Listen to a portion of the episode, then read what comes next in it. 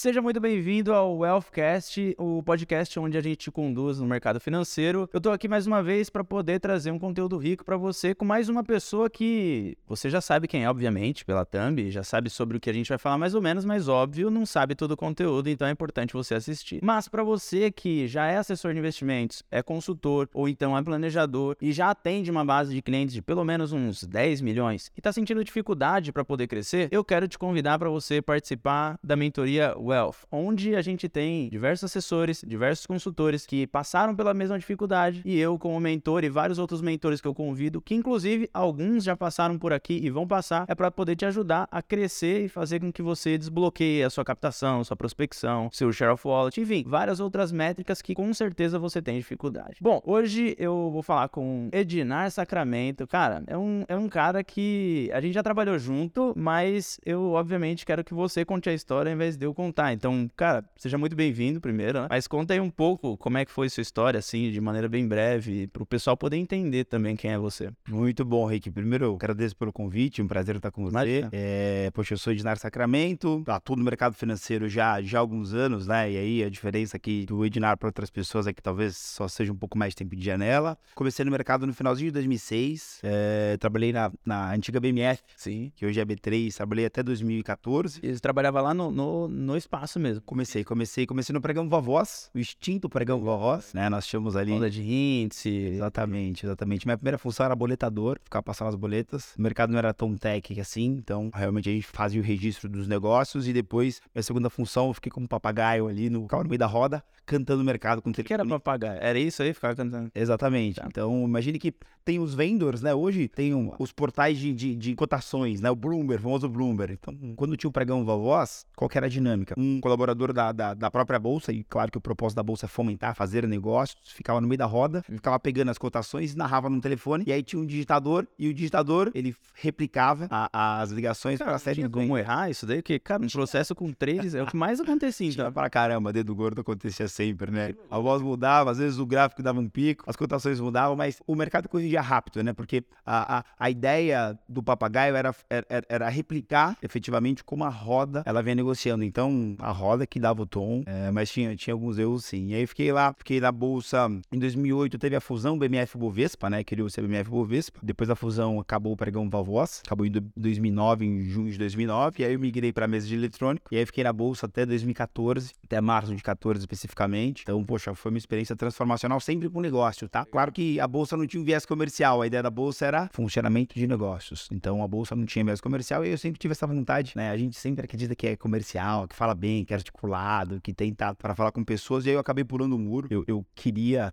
é, ter um pouco mais resultado comercial, não só porque gostava de pessoas, mas porque, poxa, eu sempre levava uma linha de remuneração. Lembro alguns estagiários que trabalharam comigo lá, eu lembro de um deles, ele saiu até então da, da, da BMF, né? BMF Bovespa, e foi pra, foi pra uma corretora para ganhar 10 vezes o salário de bônus. Eu falava, cara, maluco. Loucura. Então, poxa, a gente não tinha bônus lá, então esse foi um, foi um grande disparo. Saí em 2014, fui em 2000, final de 2014, mais 2015, comecei a procurar ali algumas, algumas casas para atuar comercialmente, e aí comecei a entender um pouco mais do que é o business de agente autônomo de investimento, que eu já conhecia bem brevemente. Não era tão popular quanto é hoje, né? Sim, acredito que a XP ela foi a grande disseminadora disso tudo, mas a XP não era uma casa tão relevante, então não era um business tão fácil. E aí migrei, e o primeiro escritório que eu trabalhei foi em Minigro. Tive a oportunidade de conhecer lá, né? 2015, foi muito legal. Fui pra lá através de um, de um, de um gen da XP. E aí, poxa, foi uma experiência transformacional, né? Eu lembro que era muito intenso. Era Calma, de call. Foi de cor na veia. Era isso, foi muito interessante porque é, eu lembro de algumas, até fazendo, trazendo pro paralelo de hoje, eu brinco, né? Eu, eu, eu, eu atuo numa linha de formação, eu falo, ó, gente, eu já fiz cold call, tá? Confesso que ligar pra lista fria não é fácil. Não é fácil, mas sei como é que é, né? Exatamente. Às vezes a primeira ligação, quando liga o cliente fala, poxa, como conseguiu meu número? Fala, a terceira pra frente, normaliza. É. Vai dar tudo certo. E foi interessante, então, acelerando aqui ó, um pouco da minha história. A gente autônomo em 2015, aí fiquei até 2017, no meio do ano, quando o Itaú me convidou para participar do projeto que era a plataforma 360. Fui pro Itaú. No Itaú fiquei até 2019, tive duas cadeiras no Itaú, assessoria e fui operador de mesa no Itaú. Né? E até interessante, poxa, é, eu lembrei de você em alguns momentos nessa migração, porque eu lembro que você fazia parte de renda variável no escritório, né? Sim, sim, sim. Então, fazia toda a parte de renda variável de ações, então foi um benchmark bem interessante. E aí, fiquei até junho, julho de 2019 no Itaú. E foi engraçado, porque quando eu fui pro Itaú, eu, eu fui com um grupo de 30 pessoas, mais ou menos, que eram pessoas que eram de fora do mercado, de fora do Itaú. Uhum. Aliás, que eram do mercado. E aí conheci lá Conheci algumas pessoas que foram muito icônicas, que, poxa, eu tenho proximidade de trabalho até hoje. Uma delas é o Pedro Zupiroli. O Pedro entrou comigo no Itaú, e aí ele saiu um pouco antes. E aí, na Faria Lima, porque a corretora do Itaú é, é na Faria Lima, ali, né? 346, 3600, se eu não me engano. E era a prédio da XP, do lado. do Itaú e o BTG na frente, né? Então ali na, naquele corner ali, lembro atravessando a rua um dia, cruzei com o Pedro Zupiroli e falou, cara, tá fazendo o que aqui? Eu falei, tô na corretora. Falou, vamos, vamos conversar. E aí, poxa, ele fez o convite três vezes pra eu ir pra XP, não deu certo no primeiro momento, até que eu falei, deixa eu ver o que tá acontecendo lá. E foi super interessante, cara, foi uma experiência transformacional, né? Entrei como assessor padrão na XP em 2019, no segundo semestre, e aí, poxa, eu tive basicamente três posições, né? Uma posição de assessor, de assessoria exclusiva lá, Como CLT já. como CLT, como CLT. Fui pra XP como CLT na matriz. É, atuei, e aí a gente, como eu tinha essa, essa, essa experiência de bolsa, experiência de, de mesa de operações, na matriz a gente tinha, tem, tem, tem até hoje, tá? Um segmento de assessoria que é chamado de Lab, né? E aí no Lab a gente criou um segmento que era o Lab Traders, que era um segmento de assessoria exclusiva para acompanhar clientes que tinham de 1 a 3 milhões, mais ou menos, de PL na XP, sendo estes 80% em renda variável, papéis. Caramba, loucura. É, então foi super interessante. Aí eu fiz esse movimento, foi meu segundo movimento lá dentro mais expressivo. E aí, esse movimento ele, ele durou até criar a mesa de renda variável. Hoje, dentro da matriz, a gente tem um time de estratégia, passa para as principais mesas, mesa de fundos imobiliários, mesa de renda variável, mesa de renda fixa. Então a gente tem toda uma linha de suporte interno, porque o canal, né, a XP Matriz é um, é um dos maiores escritórios da XP hoje, então a gente tem esse- essa, essa linha estratégica lá dentro. E aí, essa segunda caixinha do Ignaro na XP, ela migrou quando a gente criou a mesa e os clientes eles rolloutaram para a mesa. E no mesmo tempo, mais ou menos, a gente estava num, num pace, né, numa velocidade de expansão. E aí criou-se a Academy, o mesmo Pedro Zupiroli, que me chamou para ir para XP. Ele falou, cara, vem cá, você tem perfil. Ele tava na Academy? Na verdade, ele foi uma das. Ele, ele foi a primeira pessoa da Academy. Quando a gente criou a Academy, ele foi o precursor da Academy. Ele foi, foi, foi, foi o primeiro, a primeira figura da Academy. E aí foi super interessante porque em 2000, e- na bolsa mesmo, eu já trabalhava lá, fazia. Porque eu lembro que tinha o curso, antes das certificações, né? CPA 10, CPA 20, PQO, tinha o curso que era o curso de operador de bolsa. Mega Bolsa é esse? Mega Bolsa. Mega Bolsa. Tinha Mega Bolsa, então. Tinha Bovespa e BMF. Exato. No final do Mega Bolsa, fazia o simulado. Você lembra disso, né? Fiz, eu fiz. eu fiz. Fazia, fazia o simulador do Mega Bolsa, era super interessante. Eu já fazia o simulador do Mega Bolsa enquanto trabalhava na. Qual que era o nome do da BMF? Tinha o Mega Bolsa e tinha o outro da BMF. Então, é o, o da BMF ele acabou um pouco antes, que era- eram duas certificações. Era operador de pregão Valvoz Bovespa e operador de pregão Valvoz BMF. E aí, quando o, o profissional fazia o operador de pregão Valvoz BMF, ele fazia um simulado no próprio Valvoz ou ele fazia lá o web trading. Não, era web trading? Não, não era web trading. Putz, não vou lembrar agora. Eu lembro que depois, no final, os dois viraram Puma. Virou Isso eu Puma, exatamente. Eu lembro. Não, não vou lembrar agora. Mas eram diferentes. Começou no Cat, lá na Bovespa, enfim, não, não lembro o nome agora. É, mas eram sistemas diferentes. E aí, poxa, eu já tinha um pouco de tato né, nessa parte de, de acompanhar as pessoas na formação. 2017, 2018, comecei a trabalhar numa escola de certificações, certificação CPA 20, é, poxa, alta demanda. É, e aí o Pedro falou, cara, você tem um pouco de fit e tudo mais, vamos, vamos pra casa. Tem didática e tal. Didática, bem. É um cara animado, um cara comercial. Puxa, galera, vambora. E aí foi super interessante porque a gente fez, eu, eu, eu fiz essa, essa migração e foi tudo muito rápido, né? Eu, eu lembro que eu peguei em maio, maio, assim, junho, a gente já recebeu 200, Mais do que diz? de maio de 20. De 20. Mais de 20. Pandemia, imagina assim, pandemia, a XP tinha adotado o, o modelo XP de qualquer lugar, que foi, na minha opinião, muito assertivo, que é o modelo home office, foi bem assertivo.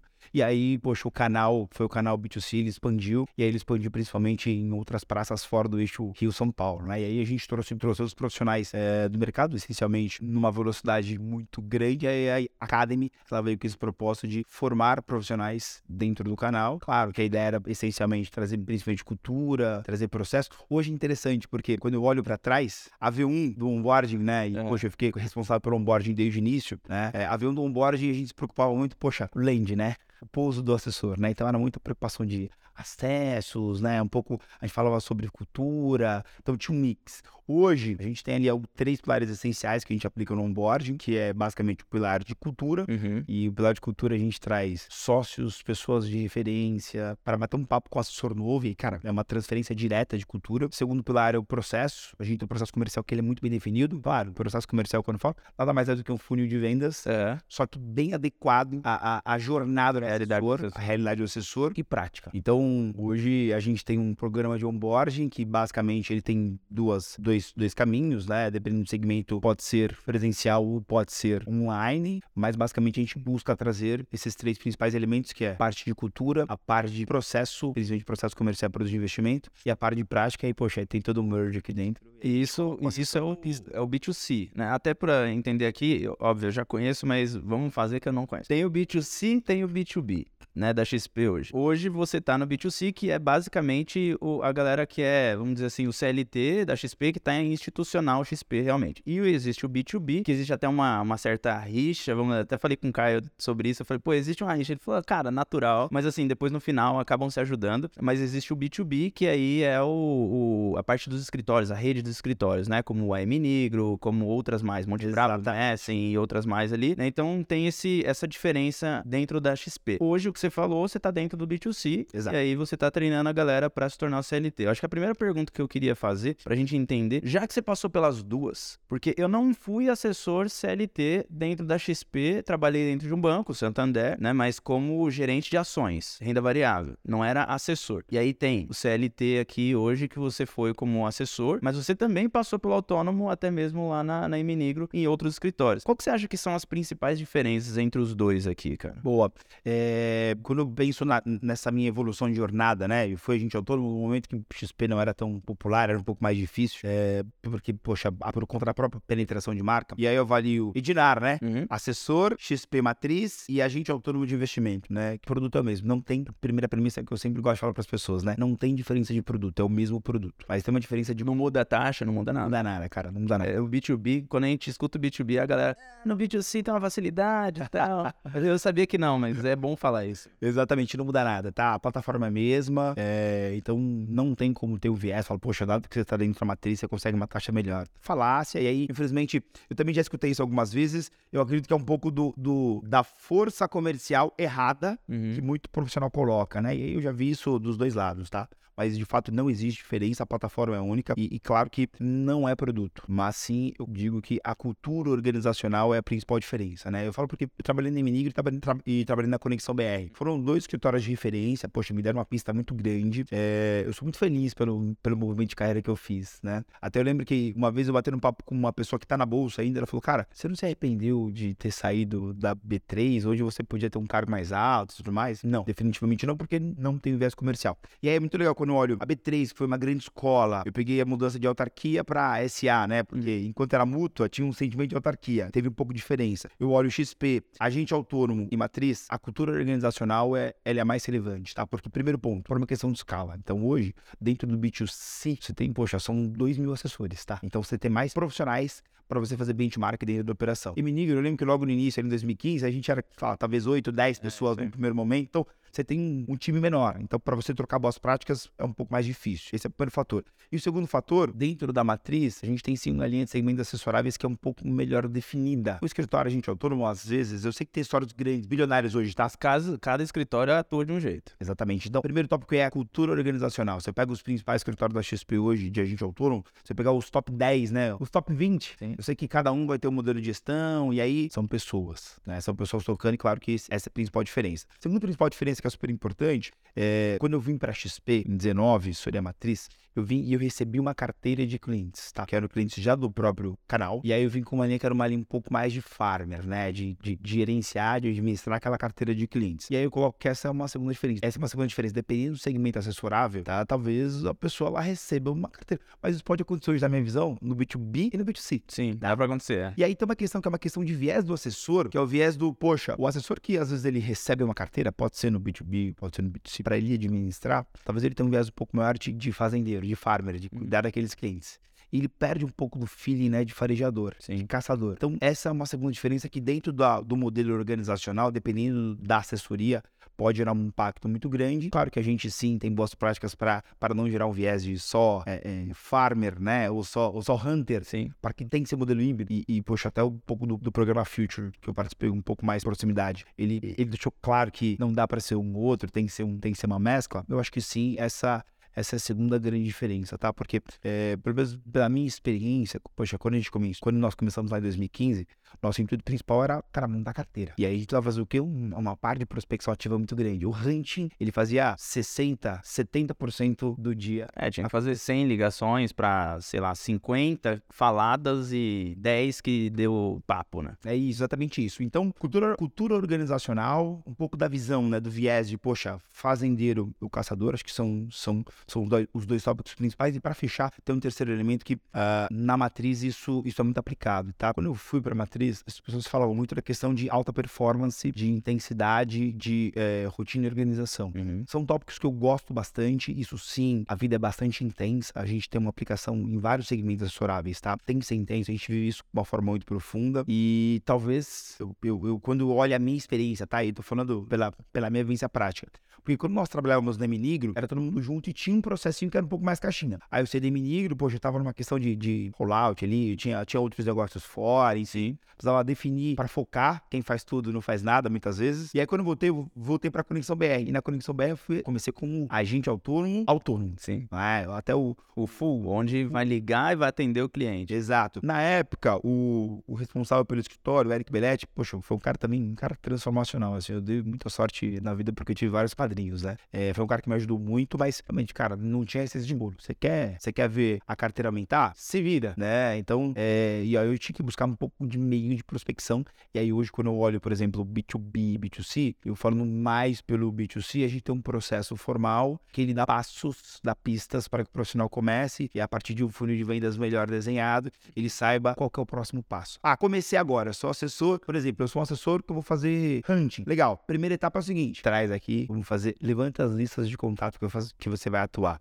Amigos, parentes, colegas de trabalho, cara, vai fazer palestra na faculdade. Opa, legal. Separei aqui. Não, não liga. Calma, qualifica. Por quem você vai começar primeiro? Opa, bom, aqui da lista de 10 amigos, ah, vou começar aqui pelo Ricardo, porque o Ricardo eu sei que, poxa, pelo momento de vida, deixa eu ligar para ele ativamente, né? Depois que eu qualifiquei, é, eu vou partir para as ligações, porque o processo da qualificação ele faz com que você ganhe tempo ligando para as pessoas, onde você, a partir de uma análise prévia, você vai pessoas acelerar certas, as né? pessoas certas, né? Poxa, legal, vou começar a ligar. Bacana, liguei. Não, não vende produto. Agenda um bate-papo, porque sim, você é um médico e na figura do médico, você tem que ir para fazer uma, uma anamnese, né? Uhum. Fazer um diagnóstico. E nesse diagnóstico, você não sabe se você vai poder ajudar a pessoa efetivamente. Porque tem cliente que ele fala, tudo bem. Até um amigo meu recentemente falou assim: Poxa, é, Edi, eu quero pegar uma parte dos investimentos que eu tenho com você aí, que eu sou agressivo, mas eu tô com uma oportunidade de investimento muito interessante. Cara, me conta melhor aqui, né? Deixa eu entender.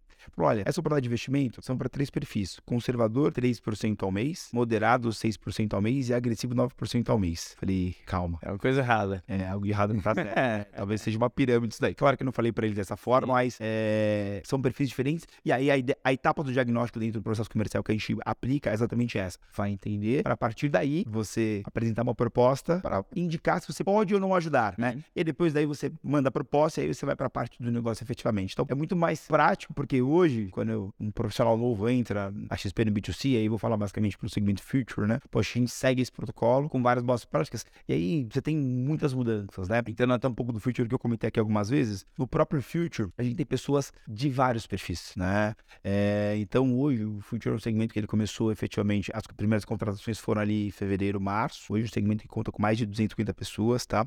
Eu não, não, não sou head, não toco a 50 estratégia pessoas fazendo o, o XP Future. dentro do segmento Future, tá? Dentro do Acho que é até legal você explicar o que é o XP Future, pra gente, pra todo mundo poder entender exatamente o que ele faz. Boa, basicamente dentro do B2C, que é um dos maiores canais, né, um dos maiores escritórios eh, da XP, a gente tem alguns segmentos assessoráveis, tá? Então tem o segmento de, de, eh, de alta renda, tem o segmento low private, tem o segmento private, que enfim, tem uma segregação. E aí dentro desses segmentos, a gente criou um segmento recente, que é o segmento Future, e o segmento Future basicamente ele tem o propósito de formar assessores de investimentos. Legal. Então o Future ele busca pessoas que tenham um fit cultural, não necessariamente são pessoas que trabalhavam com investimentos e claro, essa até é uma das premissas assim, poxa, ah, já trabalhava, ah, trabalhava no banco. Até pode passar, mas assim, A cara, premissa é que seja, sei lá, Uber, cozinheiro, o que for, mas e é qualquer outra coisa. exatamente isso, né? Pessoas que não atuavam com produtos de investimento, com mercado financeiro, mas pessoas que têm fit cultural e claro que, poxa, entra aí bastante no fit comercial, né?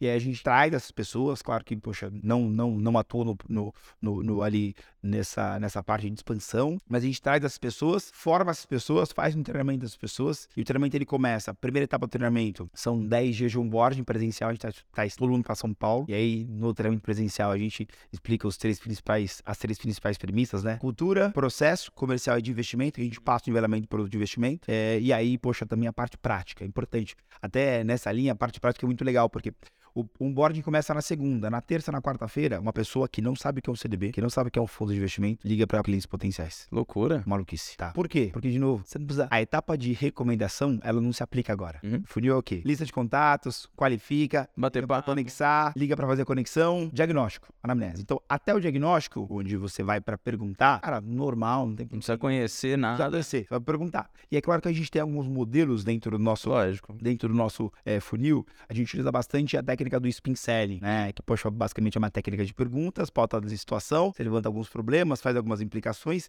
E é engraçado porque a ideia do spin selling dentro do processo ela é super relevante, porque faz a pessoa pensar. Sim. Né? E aí, poxa, partindo da premissa que a gente vive num país onde mais de 215 milhões de brasileiros, é, mais 70% da população não tem educação financeira. É, educação financeira, eu falo porque é formação pública Uhum. aberta, antes de 2019, não era regra, não era lei ter educação financeira nas escolas. Ou seja, eu pressuponho que quem estudou no Brasil até 2019, quem se formou até 2019, não teve educação financeira na escola, na família, poxa, super raso. E é até engraçado porque eu brinco com algumas implicações, né? Eu falo, poxa, bacana. Às vezes lá, em média, a gente tem 15, 20 pessoas por, por, por turma. Eu pergunto, turma, quem é que tem planejamento sucessório? Vida imita Eu pergunto isso aqui também, cara. arte, imita a vida. Eu falo, bom, vocês Nem quem é assessor tem, cara.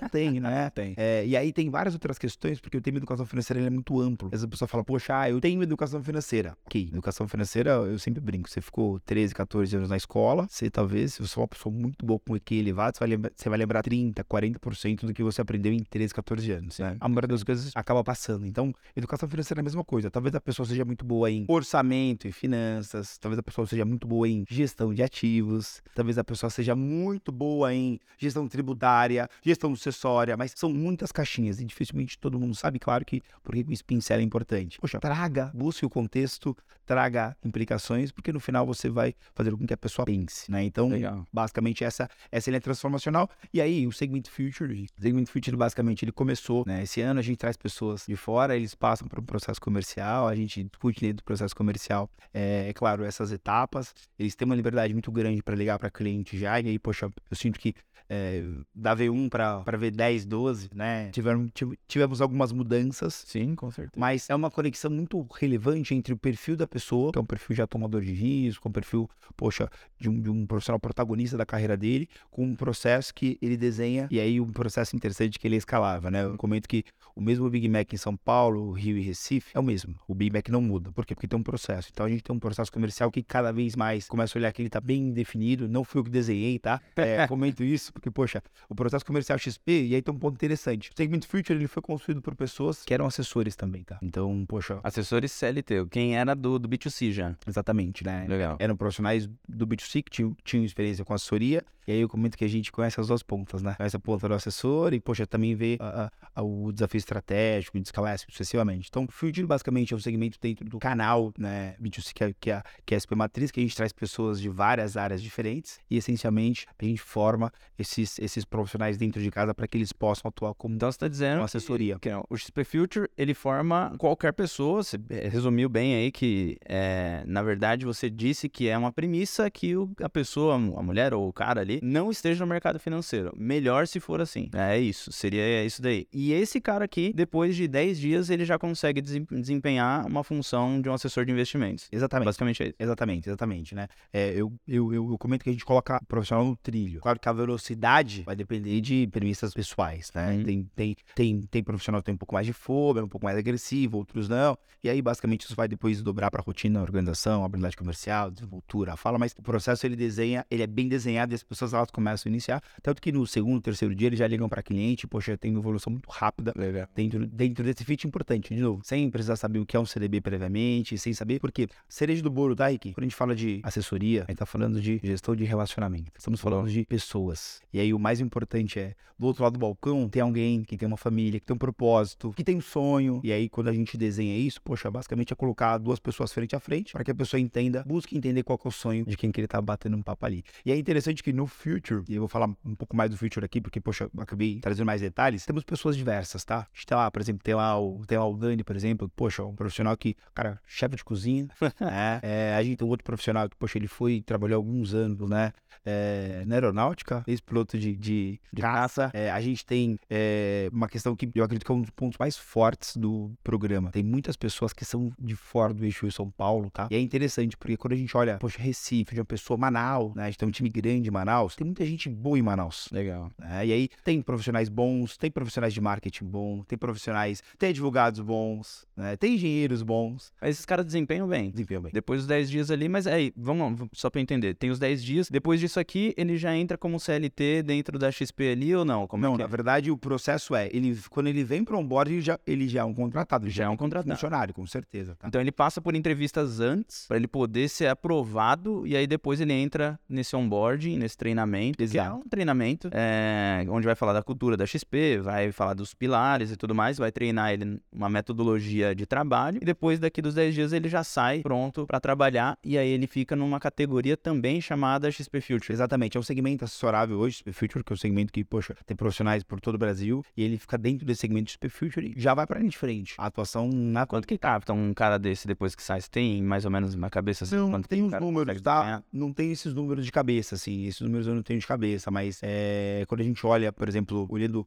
a média do segmento, não tem o um número, tá? Uhum. Mas um profissional que ele acaba de chegar, ele tem, olhando a média por headcount, né? Sim. A média por time, é, é, é tão interessante quanto profissionais que já estavam no mercado há algum tempo, tá? Legal, isso é bom. Porque, cara, como eu treino assessor também, treino consultor e tudo mais, hoje eu vejo que é, muita gente tem medo de fazer essa transição de carreira. É, justamente pelo, pelo medo de que, cara, eu não trabalhei no mercado financeiro, pô, não é possível tal. E hoje o assessor de investimentos é a barreira mais baixa que você tem para entrar no mercado financeiro. Né? E que legal que a XP também tá dando esse, essa chance, essa oportunidade da pessoa ser CLT também. Porque eu vejo que muitas pessoas têm medo de ser autônomo pelo risco, né? Pelo risco de começar do zero, começar sem nada. Obviamente que tem um crescimento grande aqui também, mas é muito pelo risco. E eu vejo que muitas pessoas querem ser CLT por conta de que tem uma segurança um pouco maior, pelo menos ah, garante um fixo mínimo ali, apesar de no B2B hoje, né, o, o autônomo tem escritórios que também garantem um mínimo, justamente para poder trazer essas pessoas também. E a pergunta que eu tenho é entender como que essas pessoas chegam lá hoje. Quais são os sentimentos que essas pessoas têm? É de medo, de receio? Porque tem um fixo, mas mesmo assim elas ainda têm um certo, imagino que elas têm um certo receio. Como é que é? É boa.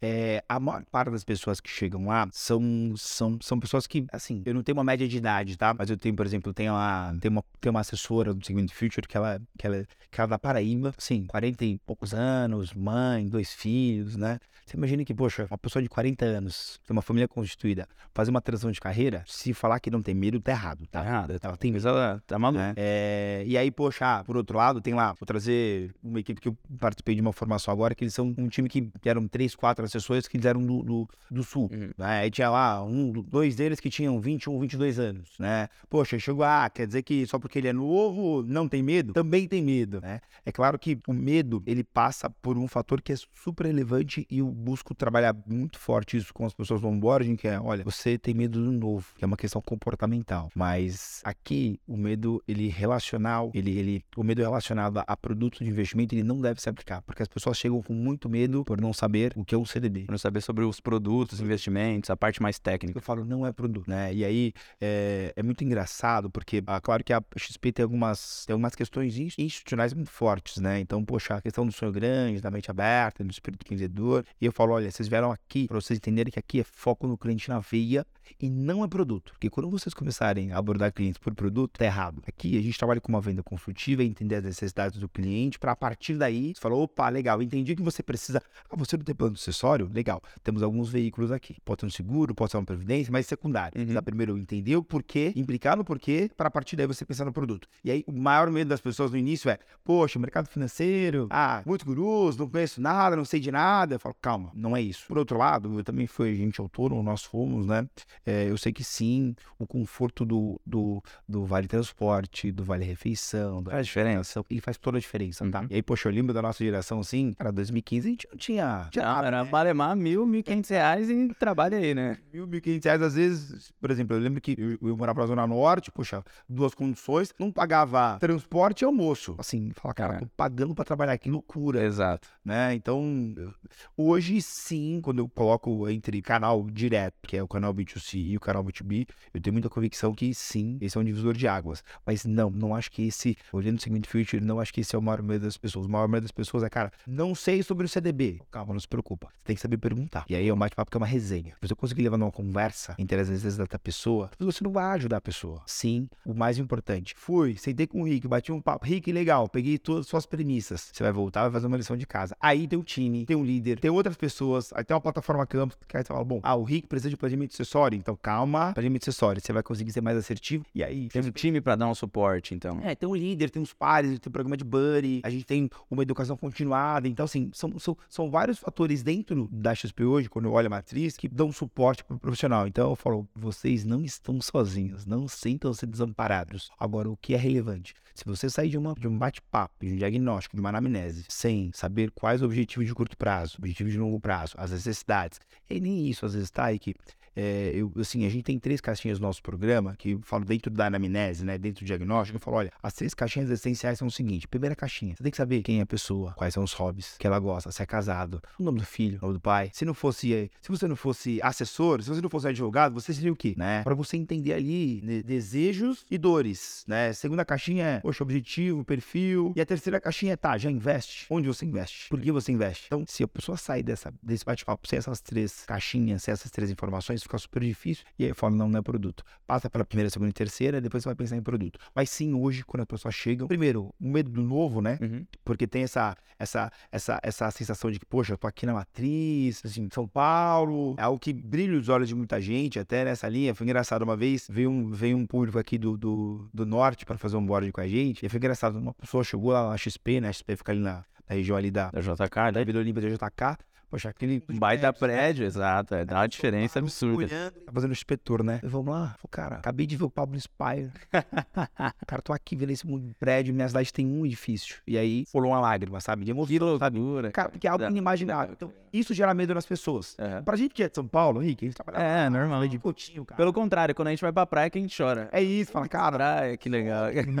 Agora, pra eles não. E aí, a, a, a XP, sempre faz uma pesquisa de boca a boca ali, né? Por que XP? E muita gente, ela olha a XP como uma marca muito forte. A XP, sim, efetivamente é uma É, o branding da XP é muito forte, realmente. Por mais que a gente tenha. Principalmente pra investimentos hoje. Exatamente. Por mais que a gente tenha menos que 10% de market share, que de fato, quando a gente olha os números, poxa, é um dado que, infelizmente, um dado que é super relevante. 1,5% da receita do mercado financeiro é a XP que gera, ou seja, está muito concentrado nos bancos. Então, isso é ruim. Mas, por outro lado, é, a gente tem, sim, um apelo de força muito grande. E aí, claro que esse é o principal medo das pessoas. Chegar a entender o que é a companhia, o medo do novo, o medo de produto. Então, tem outros elementos que eu sempre deixo olhar os próximos passos. Falo, ó, qual que é o step by step? Processo. E dentro da linha de processos, processo comercial bem definido, uma linha racional de produto investimento olhando nivelamento, vai entender as necessidades do cliente para que a partir daí você consiga realmente fazer um trabalho assertivo, porque é foco no cliente na veia, tá? Cara, vamos lá. Deixa eu só entender uma parada aqui. Você falou e isso tá martelando aqui na minha cabeça, talvez da galera também que tá assistindo, que é o seguinte. Por que que definiram isso de... Vamos pegar pessoas que sejam de outro mercado? Tipo, de onde... Não sei se você tem essa informação, de onde veio essa ideia, o, o porquê que isso se tornou é, uma premissa, né? Porque é um negócio bem diferente. Normalmente os escritórios, por exemplo, iam contratar, eles falam, não, quero bancário porque já tem carteira.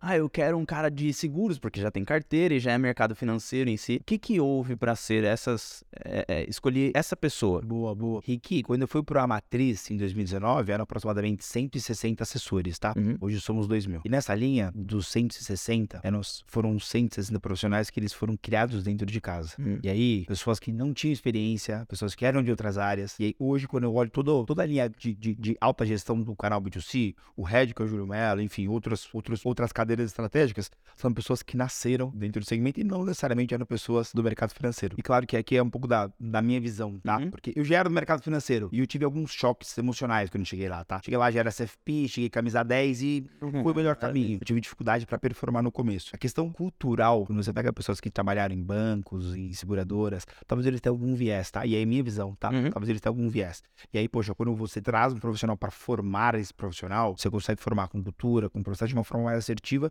E outra coisa, lá a gente não tá numa corrida de 100 metros, tá? A gente tá numa maratona, é uma maratona que a gente quer trazer pessoas para que as pessoas elas cresçam com o segmento e, poxa, fiquem 5, 10, 15, 20 anos aí da companhia.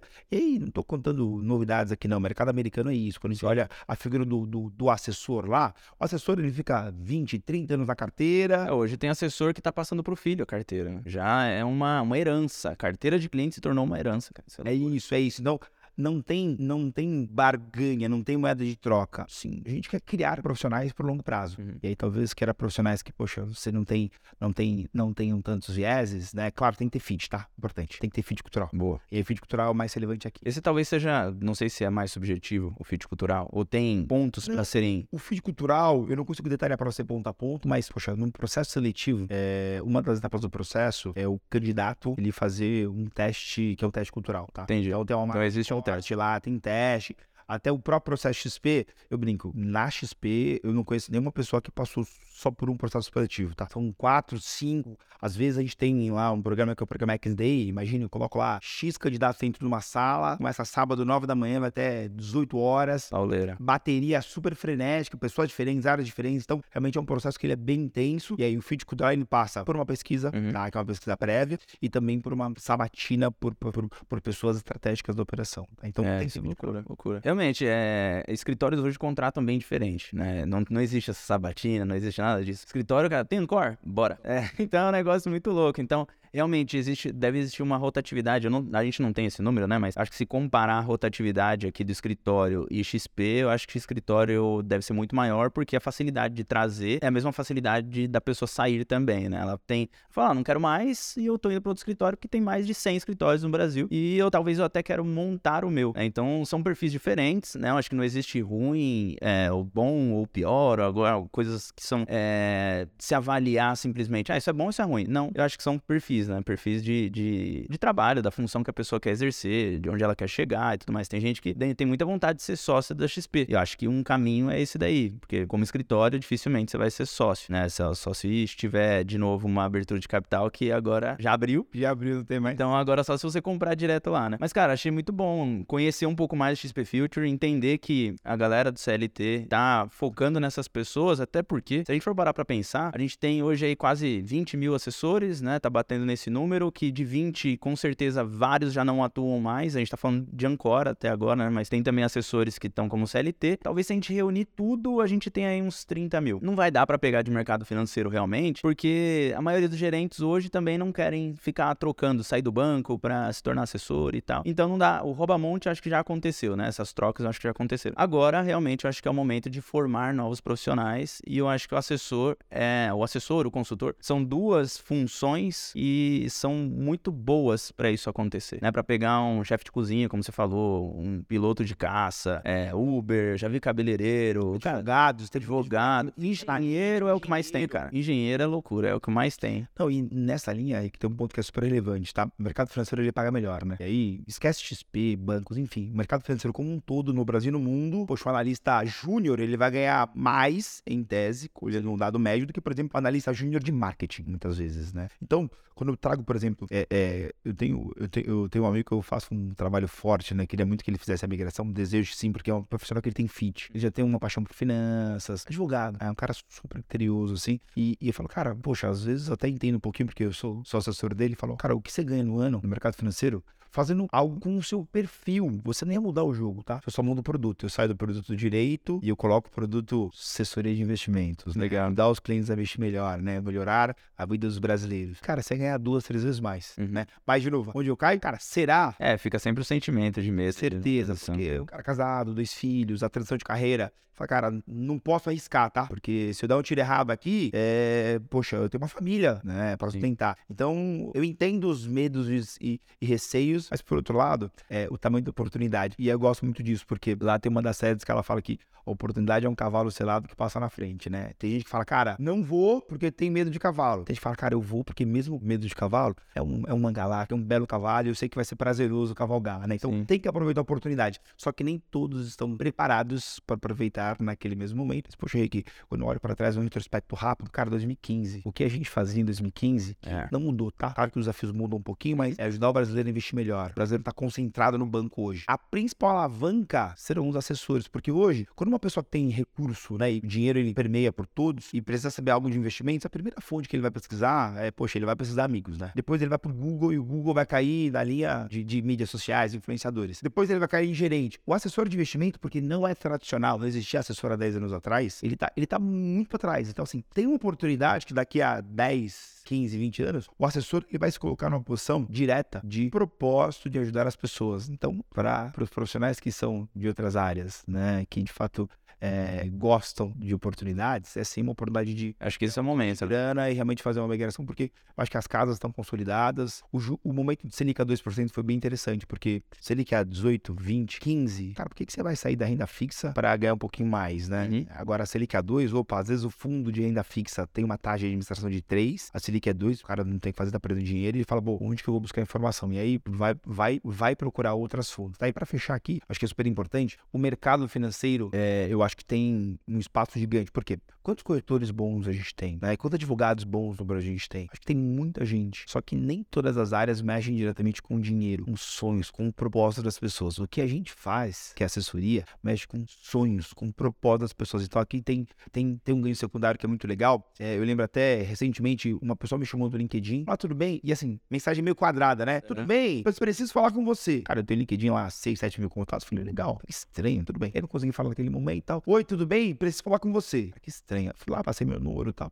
Aí me ligou, falou, tudo bem, prazer. Você não lembra de mim, né? Falei, não, não lembro. Vocês podem me contar um pouco melhor? Falou, olha, eu sou tal pessoa, você me ajudou a investir em 2015. Eu lembro que no começo eu fui super relutante, porque você quis colocar num CDB de 3, 4 anos, era muito longo pra mim. E depois, cara, eu tive muitas dificuldades porque eu tinha um objetivo de comprar um imóvel. Eu tô te ligando pra agradecer. Eu consegui comprar um imóvel. Se eu não tivesse alongado Que loucura, hein? o CDB, eu não teria conseguido comprar, porque, cara, ia aparecer outra coisa. Cara, eu consegui ganhar mais porque eu consegui travar uma taxa melhor. E o mais interessante, sei lá, eu tinha o objetivo de comprar um imóvel de 60 a 70 metros. Consegui comprar um imóvel de 100 metros. Ou seja, olha a alavanca que a gente consegue promover para, as pessoas. É o efeito borboleta mesmo. Não é curto prazo, tá? É longo prazo, mas a gente tem espaço muito grande para ajudar o brasileiro a investir melhor. E, poxa, minha visão é que a, a carreira de assessor de investimentos aqui tem protagonismo total nessa, nessa, nesse propósito. Muito bom. Edinar, cara, papo bom, mas quero saber onde que a galera te encontra, rede social, onde que a galera pode se inscrever pro XP Future, por exemplo. Coloca aí e explica pra gente como é que faz. Boa, fechado. Claro que o programa SP Future, ele tem, a gente usa principalmente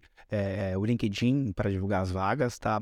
É, minha visão, quando a gente olha os próximos, os próximos semestres, tá? Tende a ser o segmento que vai ser um dos principais é, cavalos de, de aquisição de novos profissionais do Brasil inteiro, tá? Então, Uhum. poxa, para profissionais de todo o Brasil, sim, olhem o programa SP Future, sim, a gente vai ter muita oportunidade é, dentro da SP Matriz. Sou Ednaro Sacramento, Instagram Ednaro Sacramento, não tem muito mistério. Demudo, também estou no LinkedIn como Ednaro Sacramento dos Santos e Portas Abertas, sempre buscando aí contribuir. Show de bola. Cara, obrigado mais uma vez, tamo junto. Agora sim. Cara, obrigado por ter topado o convite. A gente vai continuar conversando, eu quero entender um pouco mais sobre XP Future, mas pra você que ficou aqui até o fim, é, se você quiser entender mais sobre XP Future, pô, o cara tá aqui, né? É só você ir lá buscar e conversar com ele. Fiquei sabendo que o cara ganhou prêmio na XP, o cara foi o melhor ali, destaque. Então, acho que é bom estar próximo de pessoas assim. De novo, cara, obrigado. Vamos conversar mais vezes aí. Outras vezes a gente chama de novo no podcast aqui pra galera conhecer um pouco mais aí da sua trajetória, do que você pode ajudar, trazer insights comerciais, metodologias também. Acho que vai ser bom. Mas para você que ficou aqui, obrigado também por acompanhar. Se você tiver alguma dificuldade, como eu já disse aqui, for um assessor ou um consultor, consultor, assessora que tem dificuldade para crescer a sua base, eu vou deixar o link aqui embaixo, um QR Code na tela para você conseguir se aplicar para a mentoria Wealth. E aí lá a gente vai conversar, eu mesmo te ligo para entender se é o momento ou não é o momento de você estar numa mentoria como essa. Muito obrigado, tamo junto e até uma próxima.